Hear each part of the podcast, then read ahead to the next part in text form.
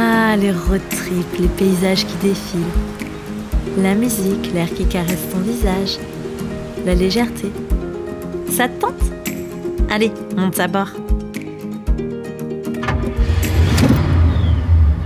Derrière le volant aujourd'hui, c'est moi, Alban. Une femme avec une grande soif de découverte et d'aventure. Après un burn-out, je suis partie seule en Inde. J'ai compris l'urgence de faire de moi ma priorité. Et que ce qui m'anime, c'est d'aider les autres à le faire aussi. Comment? En créant des bulles de bien-être. Des endroits sûrs, loin du stress du quotidien, où se côtoient massage, récits de voyage, art-thérapie et human design. Ce van, c'est l'une de ces bulles.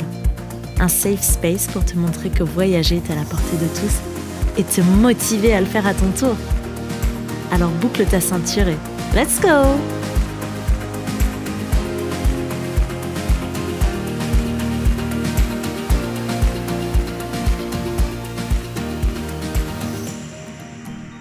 Hello, hello et bienvenue pour ce 17e épisode de Chronique de voyage. Aujourd'hui, j'ai envie de te parler de la rencontre avec Bianco, parce que c'est aussi une rencontre de voyage. Alors déjà, il faut savoir que moi, j'ai toujours adoré les chiens. J'ai grandi, euh, même quand je suis née, mes parents avaient un dog allemand, c'était ma peluche. J'en faisais ce que je voulais d'Alric. Et ma tante avait, elle, Titou, qui aimait pas grand monde, mais moi je pouvais lui tirer les poils, je pouvais jouer avec comme je voulais. Donc euh, j'ai grandi avec des chiens, ça a toujours fait partie de moi. J'en ai voulu pendant longtemps, j'ai pas eu l'occasion. Le premier animal que j'ai eu à moi, je voulais aussi depuis pas mal de temps un lapin. Donc c'était un lapin.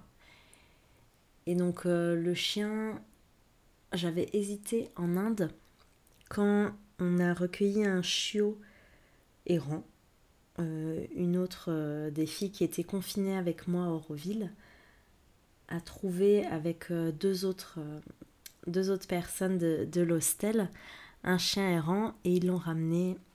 Ils l'ont ramené, on s'en est occupé. Et il est tombé malade et je m'étais dit que s'il s'en sortait, je le prendrais avec moi comme compagnon de voyage. Malheureusement, ça n'a pas été le cas. J'avais quand même bien envie j'avais laissé ça un peu de, de, côté en rentrant en France. Et puis avec Bernardo, on a beaucoup discuté. Et lui aussi avait envie d'un chien. Lui rêvait d'avoir un, un, canet corso. C'est un très grand chien. Si tu connais pas, va, va regarder ce que c'est. Mais tu te doutes que dans un, dans un van, ça va pas bien. C'est un peu grand. Et donc on a discuté, on disait tous les deux qu'on voulait un chien, mais je lui expliquais que moi je n'avais pas envie de payer pour un chien. Pas dans le sens euh, ça me dérange de donner de l'argent, mais ça me dérange en fait d'en donner à une animalerie ou un élevage. Parce que je ne suis pas forcément d'accord avec leur façon de faire dans un premier temps, et dans un deuxième temps, je sais que ces animaux-là trouveront toujours une famille. Et il y en a tellement qui n'ont pas cette chance. En voyage, j'ai rencontré beaucoup, beaucoup, beaucoup de chiens errants. Donc je voulais pouvoir sauver un chien qui en a vraiment besoin, qui n'a pas la chance de ceux qui sont nés en élevage, de trouver une famille aimante. Et donc ça, c'était important pour moi. Donc payer, si c'est une association qui a secouru un chien pour ses soins, ce genre de choses, oui. Pour euh, donner à un système que je ne cautionne pas, non. Et donc on a beaucoup discuté, Bernardo comprenait mon point de vue et puis il était d'accord avec moi. Parce qu'en voyage on envoie quand même beaucoup des chiens qui en ont besoin. Donc euh, on s'est dit, à un moment donné, à regarder un peu tous les animaux qui croisaient notre route. Ok, le prochain animal qui monte dans Gigi, donc Gigi c'était le nom du van, il reste avec nous se passe très peu de temps, un ou deux jours, peut-être, allez, maximum trois, mais assez peu de temps. Et hum, on, roulait en Albanie, à Ksamil, le long d'une, pas bien loin d'une plage, parce que c'est une cité balnéaire d'Albanie. Et là, on voit un chiot sur le bord de la route. C'est bizarre. On se regarde, c'est peut-être lui qui va venir avec nous. Donc on se gare, on va voir. Joue un petit peu avec ce chiot. Puis Bernardo va voir un peu plus loin.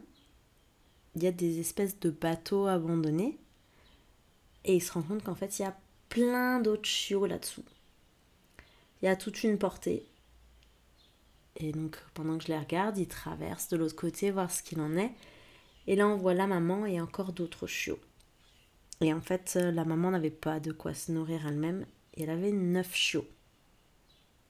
Il en trouve un tout blanc avec des yeux bleus, qui est le plus petit de tous, et il me le met dans les bras. Pendant que lui va jouer avec d'autres. Et non, avant ça, pardon, on avait. Il le repère. Mais on avait observé.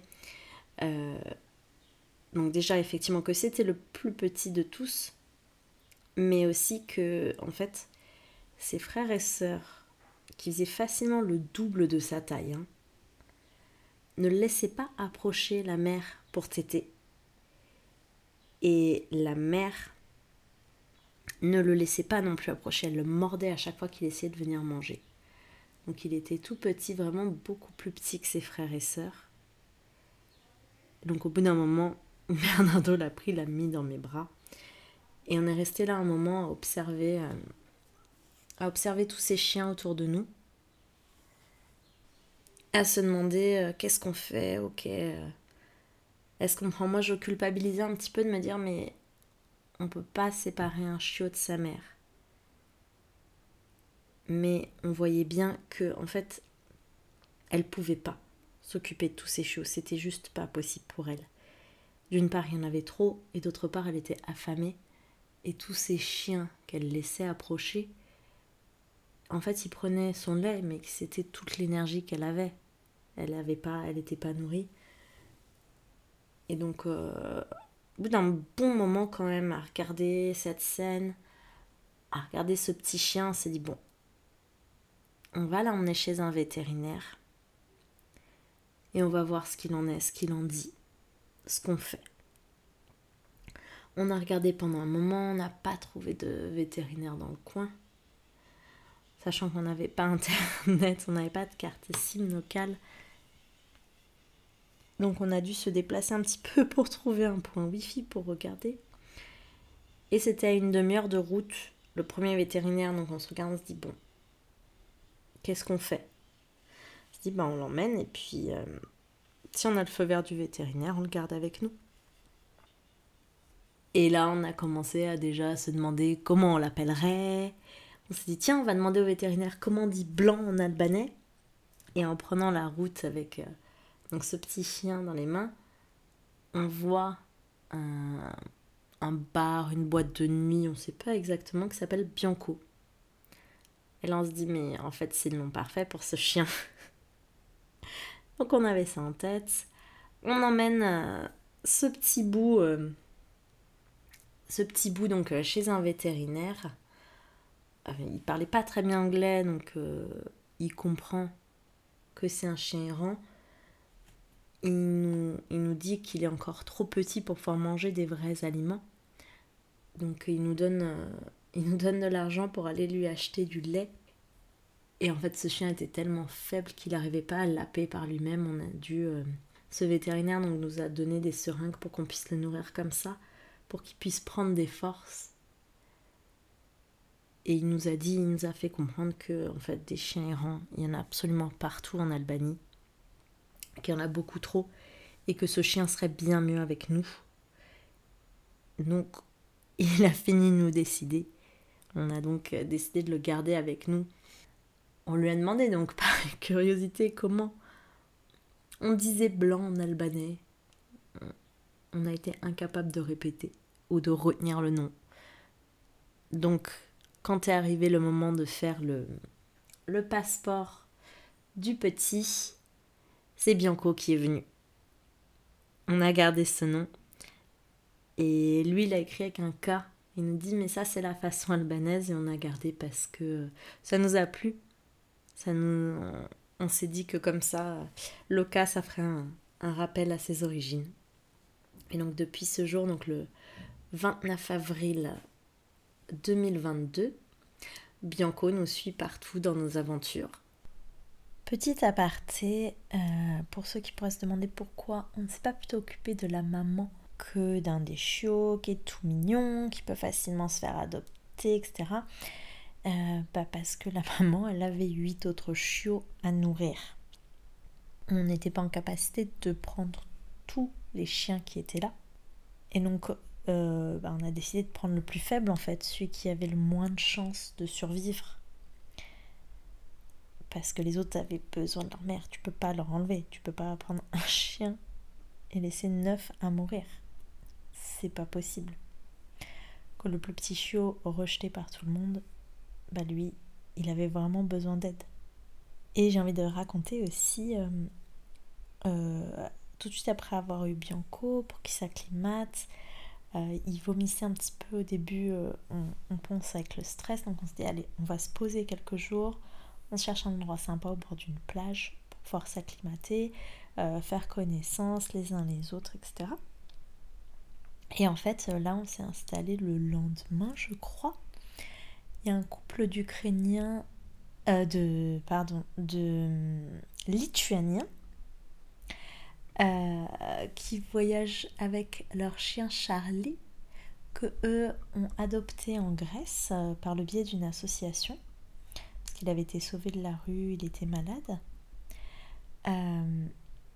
ils nous voient en papote et puis là ils voient Bianco, ils disent Oh mon dieu, mais c'est pas vrai! En fait, un jour avant nous. Ils étaient passés euh, au même endroit que nous. Ils avaient vu tous ces chiots. Ils leur avaient donné euh, euh, des croquettes de Charlie pour qu'ils puissent avoir quelque chose à manger, surtout la maman, qu'elle ait la force de se nourrir. Et en fait, ils avaient complètement craqué sur Bianco. la fille voulait l'adopter. Elle était amoureuse complètement. Sauf qu'en fait, bah, ils venaient d'adopter un autre chien déjà, euh, qui était en train de s'acclimater à eux. Ils voulaient pas lui en rajouter un. Et donc quand ils ont vu qu'on avait adopté Bianco, ils étaient tellement, tellement, tellement heureux de voir que quelqu'un s'en était occupé et l'avait sauvé. Et ils nous ont aussi dit, ils sont pas assez donc. Ils ont vu euh, pour Bianco, ils sont venus un jour avant nous et ils sont revenus pour revoir l'état de ces chiots et leur donner à nouveau à manger un jour après nous. Ils ont vu que Bianco était parti et en fait ils avaient peur que quelque chose lui soit arrivé et il y en avait d'autres aussi qui avaient été pris, qui avaient été recueillis. J'en reviens à ma petite histoire donc. On l'a emmené avec nous, on a pu, euh, on a pu continuer le road trip donc qu'on avait commencé, enfin déjà bien avancé quand même. Euh, donc euh, dès ses, premiers jours, il a voyagé un peu en Albanie, puis il a fait le Monténégro, la Croatie, la Bosnie-Herzégovine, la Slovénie, l'Autriche et la Slovaquie. Donc tout petit, déjà un grand voyageur. Et les, voitures, les aventures ne se sont pas arrêtées là pour Bianco parce qu'on l'a emmené avec nous donc sur le continent américain. Il a tenu 15 heures dans une boîte dans la soute de l'avion pour pouvoir euh, continuer à vivre des aventures avec nous. Et aujourd'hui, il en est déjà 11 pays visités. Ça fait, on est à quelques jours là de, l'anniversaire de ses un an avec nous. Il a déjà fait 11 pays avec nous. Donc un vrai voyageur et il est heureux comme ça. Il adore se balader, découvrir. Quand il reste trop longtemps, au même endroit, il devient insupportable, il fait plein de bêtises. Que quand il voyage, il découvre de nouvelles choses, il est heureux. Et dans le van, il est, il est tellement bien. Il dort, il s'étale de tout son long. Et d'ailleurs, le, le van qu'on a choisi, on en a regardé plusieurs et c'est le seul sur lequel il est venu s'installer direct sur le canapé. Et il dormait dessus, il l'a validé. C'était la nouvelle maison, c'était pas une autre, c'était celle-là évidemment que Bianco a son mot à dire dans nos aventures. Il nous suit partout, on ne veut pas le laisser derrière. Le but c'est qu'il ait une belle vie lui aussi, c'est pas pour rien qu'on l'a adopté. C'est bien pour qu'il fasse cette route avec nous, qu'il s'amuse avec nous, qu'il découvre avec nous. Donc il, là, il découvre en ce moment le Brésil. Et ça lui plaît beaucoup, toute cette nature. Et il se fait plein de copains.